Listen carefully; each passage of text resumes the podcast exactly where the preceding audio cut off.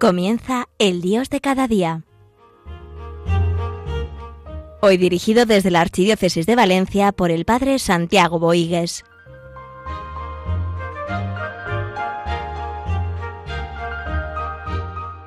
Estamos en este mes donde ya hemos empezado el curso y eh, en nuestra diócesis de Valencia estamos pues despidiendo a don Antonio Cañizares eh, después de una gran labor al servicio de la Iglesia de Valencia.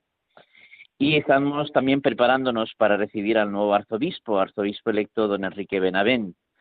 Entonces estamos en un tiempo así también de un curso especial de despedida y, de acogida. Y por eso es bueno también en los momentos importantes poner la mirada en el corazón del Señor. Pues vamos un poquito a hablar de, de esto, ¿no? El corazón de Cristo es el corazón de la Iglesia.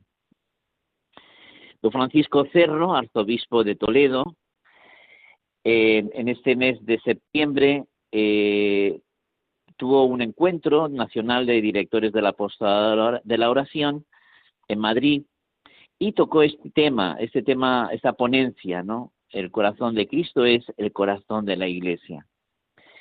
Y vale la pena también eh, meditar esto, ¿no? Meditar e ir a lo que realmente es importante, lo fundamental, que es el amor del Señor. Irradiar ese amor del Señor, llevar el amor de Cristo a todas las gentes, a todos los pueblos, siendo iglesia, viviendo en la iglesia, porque solamente así, esa es la razón de la iglesia, ser prolongación del amor del Señor al mundo. Bien, pues vamos a comentar esto porque creo que siempre nos viene, vendrá bien y también en este momento, por lo menos en Valencia, que estamos viviendo. Lucas 10, 27. Maestro, ¿qué debo hacer para conseguir la vida eterna?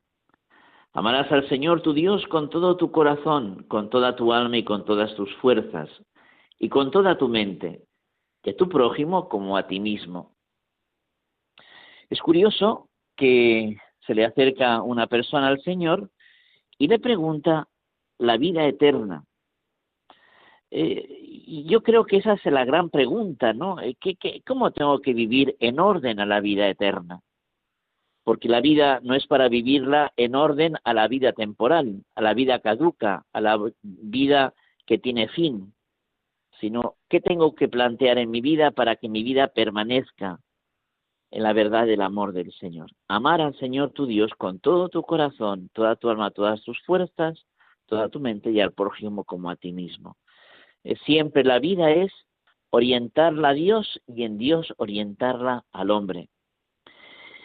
Y el Papa Francisco eh, nos dice que ese Dios nos primerea, es decir, ese Dios nos ama primero. Primera Juan 4:19, Él nos amó primero. ¿Y cómo tenemos que amar? Como, como el Señor me ama, como Cristo nos ama. Hay un himno en Navidad que dice, ¿cómo no corresponder a quien nos ha amado tanto? Ese amor originario, ese amor fundante, ese amor que todo da sentido. Eh, cuando uno lo gusta, cuando uno lo experimenta, eh, se le despierta la necesidad de corresponder. Ante tanto amor que el Señor nos tiene, ¿cómo no corresponder? Con nuestra vida, con nuestra vida. Nos hiciste, Señor, para ti, nuestro corazón está inquieto hasta que descanse en ti, dice San Agustín en las confesiones. Es que venimos de Dios y a Dios volvemos y nuestro corazón solamente encontrará la paz, la paz a la cual está llamado a vivir cuando descanse en Él.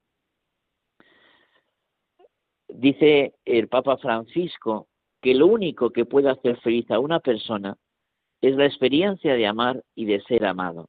La experiencia de amar y de ser amado. El hombre ha sido creado en el amor y para el amor, y solo en el amor encuentra sentido y felicidad a su vida. Bien, por eso vale la pena también para este curso plantear una formación integral de la persona. Y cuando hablamos de formación integral, no solamente es eh, lo intelectual y lo espiritual, sino también lo humano. Eh, se habla mucho de lo intelectual también, por supuesto, y es lo fundamental, lo espiritual pero a veces lo que nos falta es humanidad. cuántas personas encontramos descentradas, desequilibradas, atrofiadas, eh, movidas por su individualismo, por su voluntarismo, por su sentimentalismo. Bien, estamos eh, al principio de un curso y hay que buscar esa integridad de nuestra vida. Y para eso hay que eh, plantear claramente una jerarquía de valores, saber dejar cosas buenas por cosas mejores, y no todo lo mejor es bueno para mí. Tenemos que saber sacrificar unos bienes por otros mejores, y sabemos que el bien mayor es Dios, y Dios nos enseña a, dar valor, por supuesto, a la familia, y desde la familia eh, las amistades y el trabajo. Que nuestra vida en este curso sea para Dios y en Dios para nuestros seres queridos y en nuestros seres queridos para todo lo demás, pues solamente desde ahí tiene sentido todo lo que hacemos. ¿Qué bienes son preeminentes en orden a alcanzar el bien integral de la persona? Pues estos mismos, los que estamos presentando. Que a veces cultivamos la mente o a veces entramos en un vitalismo exagerado y, tampoco es eso, que tenemos que afrontar el corazón y la mente en orden a esa armonía, a ese equilibrio. Y ese equilibrio perfecto solamente se, se, alcanza al final de la vida. Y toda nuestra vida es un camino de formación. ¿Cómo voy a formar mi vida eh, en estos meses que el Señor me da para sacar de mí lo mejor de mí mismo? Que es verdad que, es un camino, ¿no? Y, hay procesos de procesos, pero tenemos que saber levantarnos cuando caemos, porque la vida es avanzar, es retroceder, es caer, es levantarse, y tenemos que aceptar la vida como es, pero tenemos que seguir viviendo. La vocación de cada uno estamos llamados a vivirla con intensidad, con verdadera autenticidad unos a la vida sacerdotal, otros a la vida religiosa, a la vida consagrada, otros a la vida matrimonial. Y para eso necesitamos ser dueños de nosotros mismos y no esclavos de nosotros mismos. El mundo necesita que seamos personas coherentes, ejemplares, con criterio de vida. Y por eso tenemos que ir creciendo, porque la vida o es más o es menos, o crecemos o decrecemos y la, cuando se da esa armonía, ese crecimiento interior y también exterior, uno va ganando en serenidad y en alegría, hasta la meta a la cual nosotros aspiramos llegar, que es esa vida eterna. ¿Cómo yo voy caminando? Caminando con serenidad, con alegría. Bien, y por eso entrar en el corazón de Cristo, en esa intimidad al principio del curso, en nuestra oración, vivir en la verdad del amor del Señor. Mateo 11:28. Venid a mí todos los que estáis cansados y agobiados, y yo os aliviaré. Tomad mi yugo sobre vosotros y aprended de mí que soy manso y humilde de corazón, y encontraréis descanso para vuestras almas, porque mi yugo es llevadero y mi carga ligera. Eh, también el Señor en este curso nos invita a ir a Él, venid a mí, porque sin Él no podemos hacer nada. Eh, todo lo puedo en aquel que me conforta. Eh, en el Señor todo lo podemos. Y reconocer nuestras limitaciones, nuestras caídas, eh, nuestros cansancios. El Señor me quiere sostener y aliviar. Y qué hermoso es vivir esa gracia de Dios a través de la oración, a través de la confesión, a través de la Eucaristía frecuente, desde la adoración eucarística. Es que es verdad, el Señor hace que la carga se alivie, y que la vida sea ligera, ¿eh? una carga aliviada, una vida ligera. Y eso es una vida con Jesucristo. Aceptar nuestra vida como es, la vida que tengo que vivir, en, unión con el Señor, que es la mejor vida, porque es la vida que el Señor me ha concedido.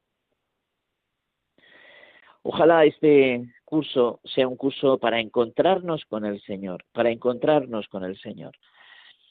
Eh, cuando hablamos con los matrimonios les decimos que una vida, para hacer una vida rica tiene que, tener momentos de encuentro de pareja, de persona a persona, ¿eh? porque a veces en los matrimonios pasa muchas veces que están haciendo cosas, pero falta ese encuentro, ese encuentro.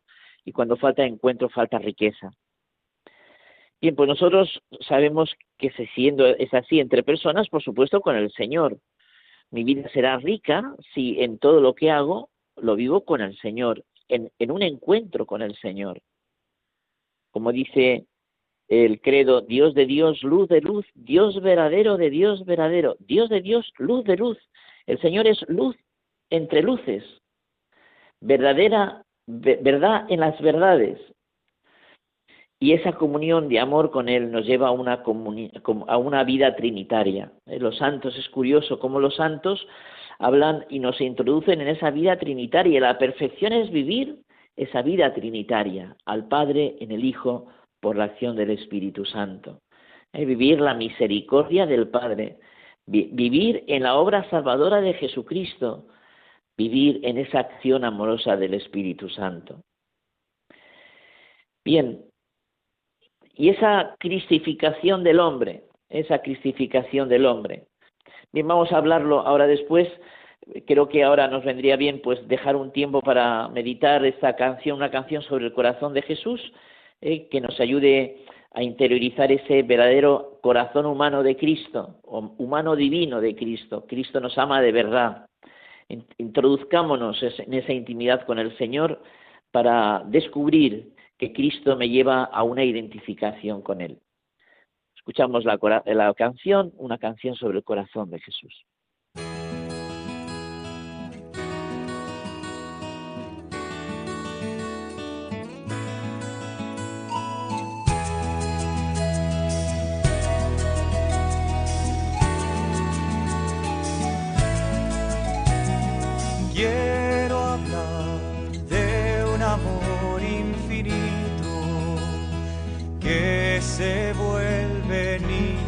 Frágil, amor de hombre humillado. Quiero hablar de un amor apasionado. Con dolor carga nuestros pecados, siendo rey se vuelve esclavo, fuego de amor poderoso, Salvador, humilde, fiel, silencioso. Amor que abre sus brazos de acogida, quiero hablar del camino hacia la vida, corazón paciente,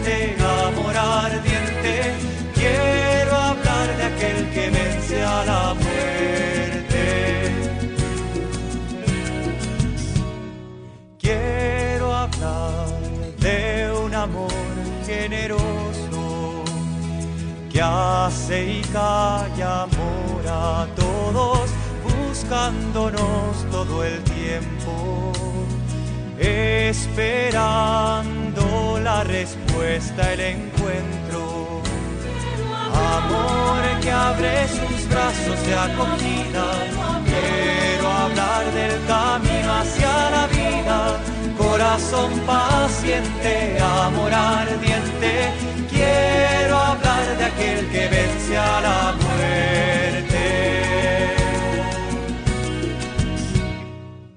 Encontrarnos con Jesucristo es cristificarnos en Él, eh, porque Jesús es el hombre auténtico, el hombre pleno, y, aspiramos a, colmar de, a, a colmar de amor nuestra humanidad, esa humanidad falta de divinidad, estamos llamados a, esa humanidad llena de divinidad.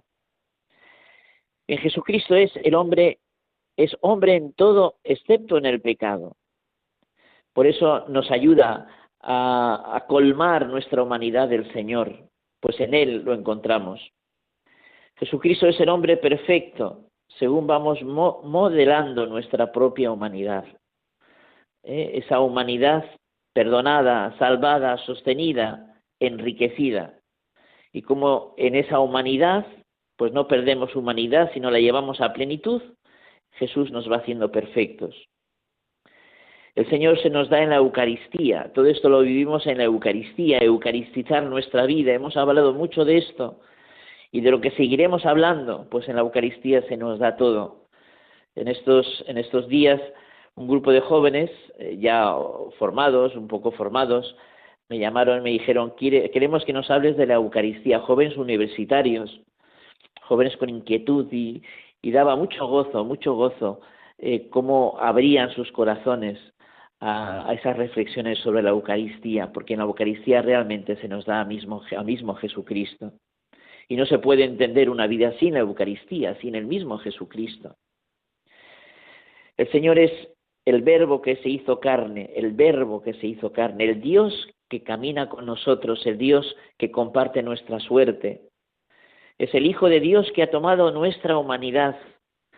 Es el Hijo de Dios que viene a la cercanía del hombre y que nos enseña en nuestra humanidad a ir creciendo.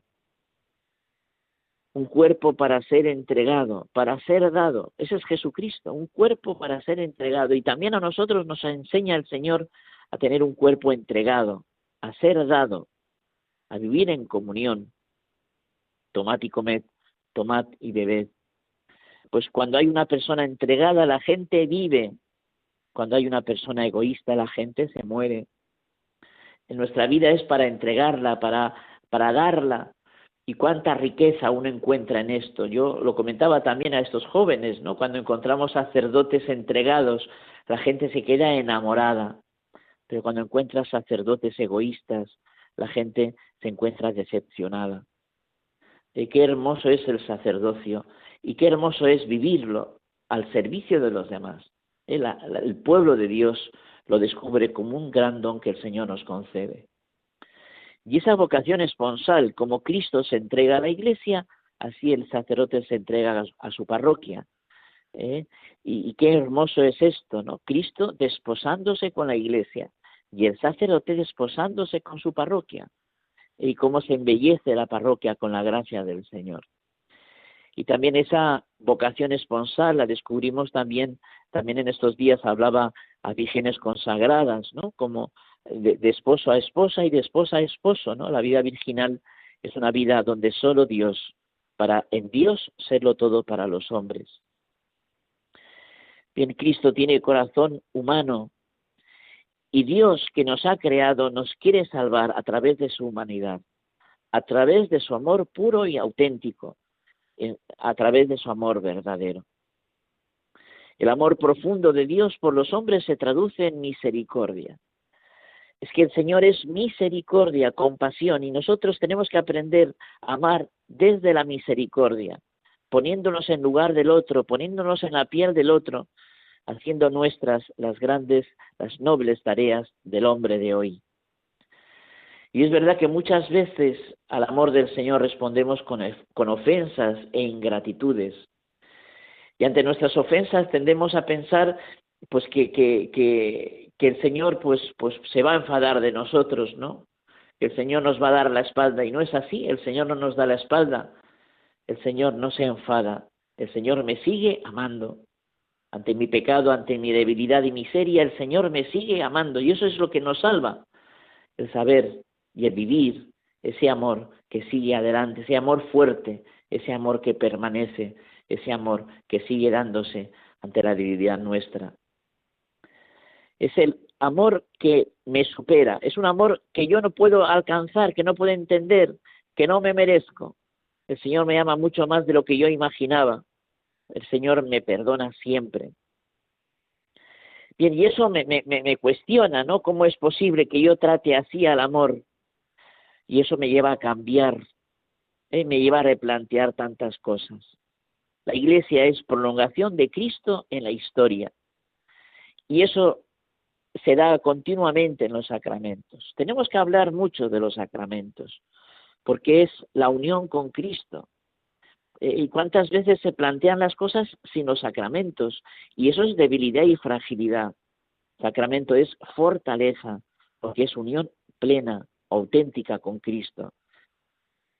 La grandeza de la Iglesia es tener a Jesucristo con todas las gracias que trae.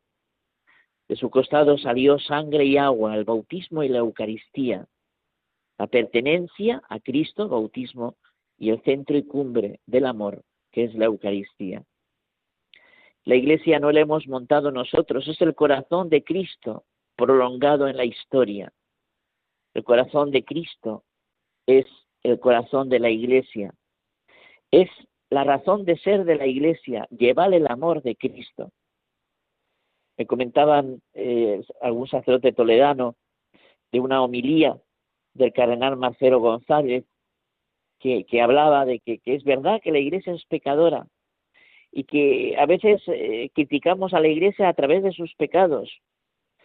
Y decía don Marcelo, yo sé, tal vez más que algunos, de los pecados de la iglesia, pero la iglesia es mi madre. Y mi madre la quiero como es y la acepto como es. Y, y la iglesia me amamanta como madre en, la, en, la, en el don de la fe, en la verdad del amor del Señor. De pecadores la iglesia nos hace santos, de pecadores nos hace santos. Y don Francisco Cerro presentaba pues algo que le pasó, supongo que la habrían, la, habrían invitado a, al taller de restauración del Museo del Prado y él fue y, bueno, iba acompañado por algunas personas y fueron a visitar este taller de restauración del Museo del Prado y una de estas personas preguntó, bueno, ¿y dónde están los cuadros?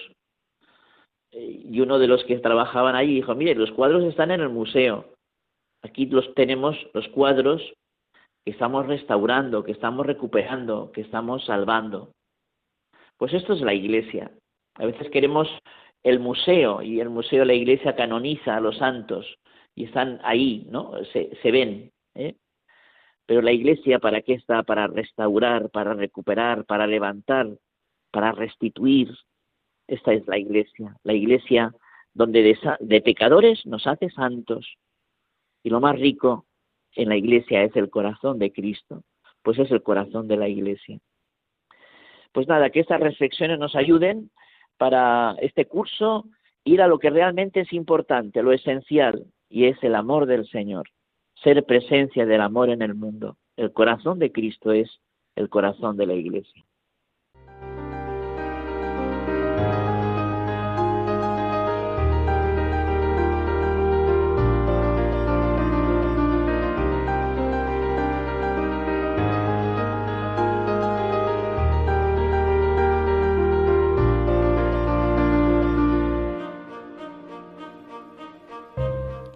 Concluye El Dios de cada día, hoy dirigido por el Padre Santiago Boigues desde la Archidiócesis de Valencia.